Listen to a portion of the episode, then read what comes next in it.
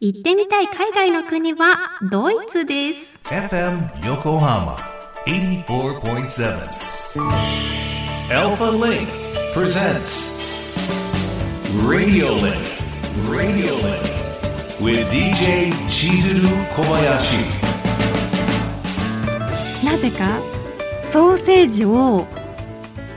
お腹いっぱいってなるぐらいまで食べてみたくってあの小林家の食卓の闇っていうカテゴリーのお話があるんですけど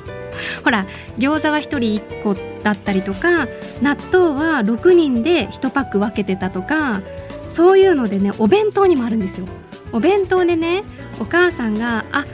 今日ソーセージ入れてくれてるって思ってお箸で持ち上げると1本じゃないんですよ。こう並行して切ってあるつまりなんだろうなソーセージ版びんぼっちゃまじゃないけど なんか裏が中身丸出しみたいな。ほら4人姉妹だったのでほら4本使うとほとんどなくなっちゃうじゃんソーセージ。っていうことであのソーセージいっぱい食べたいなっていう思いがすごい学生時代のその何数年間で溜まっちゃってねドイツ行きたいなって思ってます。長くなりましたが。小林千鶴がお送りしております FM 横浜 ALFALINK presents RADIO LINK。ここからは物流モノシリンクのお時間です。知ると誰かに話したくなる物流業界のいろんなトピックスを深掘りしていきます。今回は先週に引き続きまして物流ビジネスモデルにモノシリンク。ゲストには物流 DX デジタルトランスフォーメーションに詳しいグローバル戦略コンサルティング会社ローランドベルガーのコンサルタント小野塚正史さんをお迎えしております。改めまして今回もよろしくお願いします。よろしくお願いします。まあ、前回はね日本の物流業界の基本的な構造だったりその課題などなどね分かりやすく的確にいろいろね丁寧に説明していただきありがとうございました。まあ、今回は日本から海外に目を向けてお話を伺いたいんですけれども、日本とヨーロッパのはい物流事情などの違いについてお話を伺っていきたいと思います。はい。ヨーロッパをはじめ海外の物流事情って今どうなっているんでしょうか？はい。あのーついつい日本人って、まあヨーロッパとか、あとアメリカとか進んでるなーってイメージ持ちません？持ってます。はい。まあ何でもね、そういうイメージ持つのはいい場合もあるんですが、こと物流に関しては、多分皆さん、あの中にはヨーロッパ、アメリカに住まわれた方もいらっしゃると思うんですが、うん、大変残念な思いをすると思います。というのは？というのは、日本の方がもう物流品質が100倍いいんですね。これ統計的に見ても100倍いいんです。100? も物がなくならないとか壊れないなんて皆さんこう宅配の商品が届いてたらいやなんか買ったワインが割れてたなんてことないですよね。ないですないですないですよね。いや大体そもそも届かないとかないない再配達してくれないとかないじゃないですかな。いないないない普通です。海外？そうなんです。ヨーロッパもアメリカも普通です。まあ普通というと語弊がありますが日本の100倍の確率で物がなくなって壊れる届かない。えー、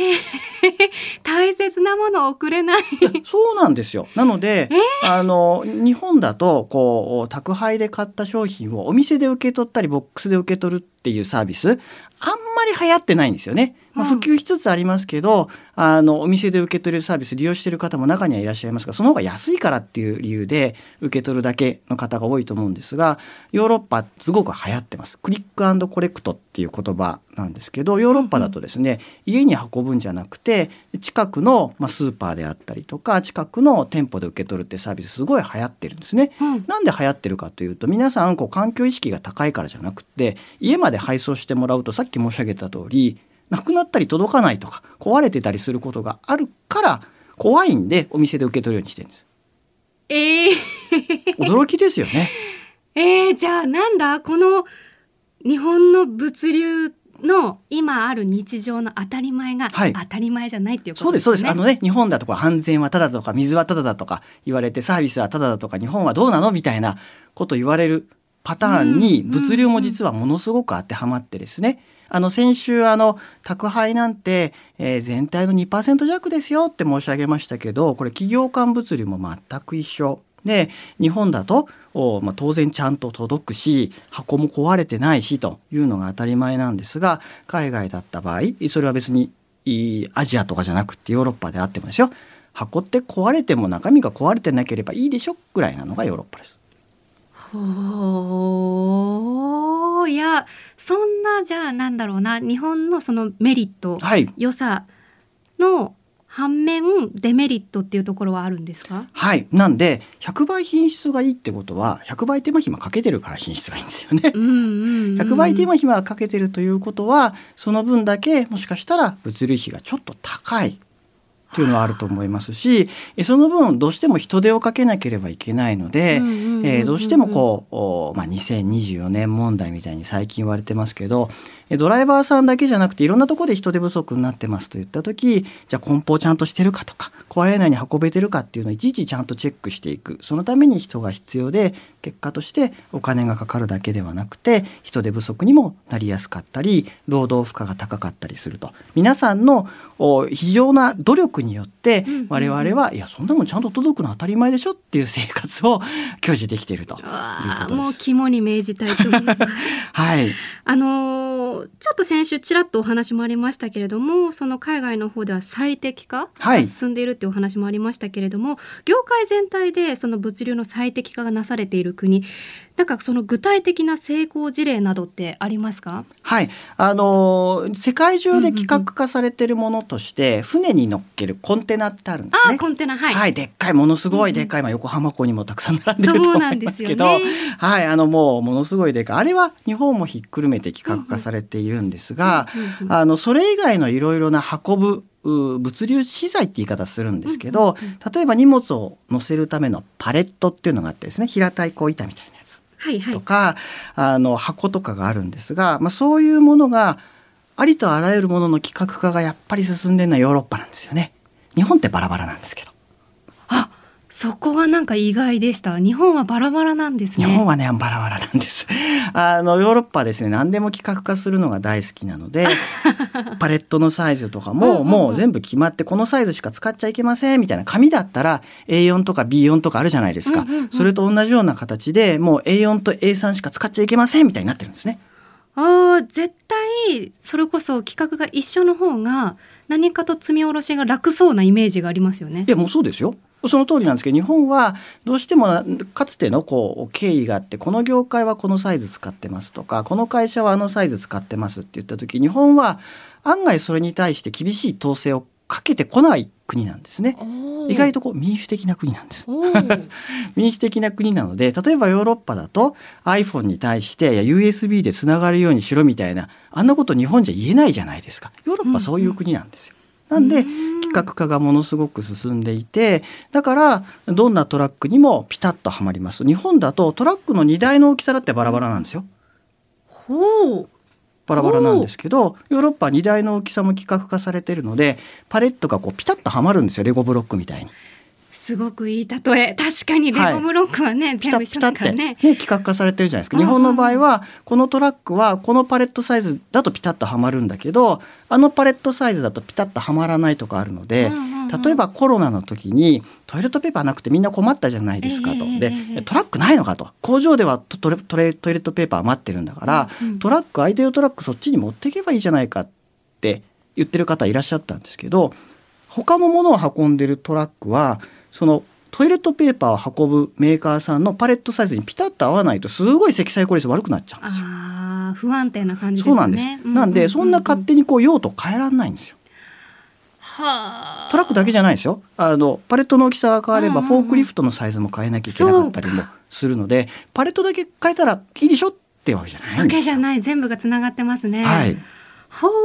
うじゃあそういった意味でねヨーロッパが諸国がこう規格化されてるっていうのはなんだろうな互換性があるというかあっちでもこっちでも使えるっていうことは理にかなってますよね。はい、あの正しい行為なんですけど、まあそういう統制ができるのがヨーロッパで、残念ながら日本はいろんなところで違っちゃっているので、えーどうしてもこうお標準化が現時点ではできてなくて、結果として生産性が低くかったりすると。そうはい。かなるほどねその品質とかサービスの良さのメリットもある一方でこうデメリットもある日本っていうところもありますが、そんなね日本の物流がクライシス、まあ、危機的状況を乗り越えて世界を勝ち抜いていくためにどのような戦略や取り組みが必要だと考えていらっしゃいますか？はい。あの今申し上げたうんうんうん標準化されてないから実は日本って、えー自動化とか機械化が遅れてるんですね。もうヨーロッパに比べると5年、まあ、人によっては10年ぐらい遅れてるって方も中にはいらっしゃいます。まあ、いずれにしろ5年ぐらい遅れてるんですがなんで遅れてるかというと、うんうんうんうんさっきフォークリフト例に挙げましたけどみんな同じパレットサイズでみんな同じ商品だったらあロボットにしても簡単なんですよ来るもの同じサイズだから。確かに確かにでも、うんうんこっちから来るやつはこのサイズでこっちから来るやつはこのサイズでってなるとロボットって大変ですよね。うんうんしかもヨーロッパの人はさっき申し上げた通り箱にちょっと傷がついてても誰も気にしないわけですよ。ロボットがちょっと傷つけても別に気にしないわけですが日本だった場合にはロボットに変えて箱がちょっと傷でもついた日には怒られちゃいますよね。だってでもそうやって皆さんだって家に届いた商品で中がちゃんとしてるけどアマゾンの箱がボコボコだったらちょっと嫌じゃないですか。そういったことないですもんね。でまあないんですよ。ちゃんとしてるからないんですけど、ねえ。そういうカルチャーだと自動化ってしにくいんですがが。でもこれをメリットにできないかなと思っていてですね。当たり前ですけどヨーロッパの人だって言うて壊れてない方がいいしそもそもちゃんと届いたら便利なはずそりゃそうですよね。ですとうんうんそれに加えてですとヨーロッパは規格化されているから規格化されたロボットが投入しやすいわけですけど日本はバラバラです。でも世界に目を向ければアジアだってバラバラだし、ヨーロッパ以外の国はバラバラなわけですよ。極端に言えば。そうすると日本でいろんないろんなサイズのえ商品を例えば積み替えられますとかトラックに積み込めますみたいなロボットを作れたらアジアで売れるのはあるサイズのものしか扱えないヨーロッパのロボットなんですか？何でも対応できて品質も高い日本のロボットなんですかっていうとどっちですかねと。なので、日本の方が自動化はしにくいです最初は。最初はしにくいんですがでもそれができた暁にはえ実は日本で使われているものの方が世界標準になる可能性もあるんじゃないですか？だってヨーロッパのような全部規格化するなんてできている地域って他にないですから。あっちの方がガラパゴスなんじゃないですか？という可能性もあるんじゃないかなそこがもしかしたら日本にとっての新しいイノベーションのチャンスじゃないかなと思います。はあ見方を変えるってところですね、はいピンチをピンチとして捉えないはいむしろそれを生かそうはいそれを強みに変える、はいそれが勝ち抜けるチャンスなんじゃないかっていうところですね。はい、おっしゃる通りです。なんで2024年問題でトラックドライバー不足してます。どうしましょうって言ってますが、トラックドライバーが少なくても運べる仕組みとか仕掛けを日本でいち早く作れたら輸出できますよね。だって高齢化なんて他の国これから後からやってくるわけですから。うん我々は高齢化先進国なんですよ。世界でいち早く高齢化を実現できるんですよ。そしたら他の国が後から中国が高齢化してくるってなった時日本のシステム売りましょうかってできますよね。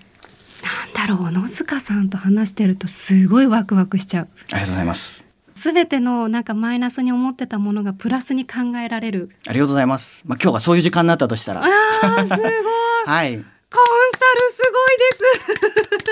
す。いや本当に2週にわたってお話ありがとうございました。はいありがとうございますぜひ最後にあの物流業界で働くそして物流業界を支える皆さんに小野塚さんからメッセージをお願いいたします。はい、あの今申し上げた通りでですね、まあ、いろんなこう2024年問題だとか人手不足だとかいろいろ言われていて、まあ、さらに日本は遅れてるとかあ金がかかるとか言われてるわけですが全部ひっくり返してみるといや全部がチャンスだと思ってます。えそういうイノベーションが起きるう業界に皆さんこういらっしゃるということはいやもしかしたら10年後世界をリードしている方になれるそういうチャンスが今皆さんの目の前にたくさん転がってると。なんでぜひそれがまたアメリカ発の会社に全部持ってかれてとかヨーロッパ発の会社に全部持ってかれてって嫌じゃないですかと。なのでぜひ皆さんがですね、えーこの日本でそれを作り上げて世界に輸出して気がつけば時価総額トップ10のうち半分は日本の会社でしかも物流会社ばっかりだねというような時代が皆さんの手で生み出していただけることを期待しております。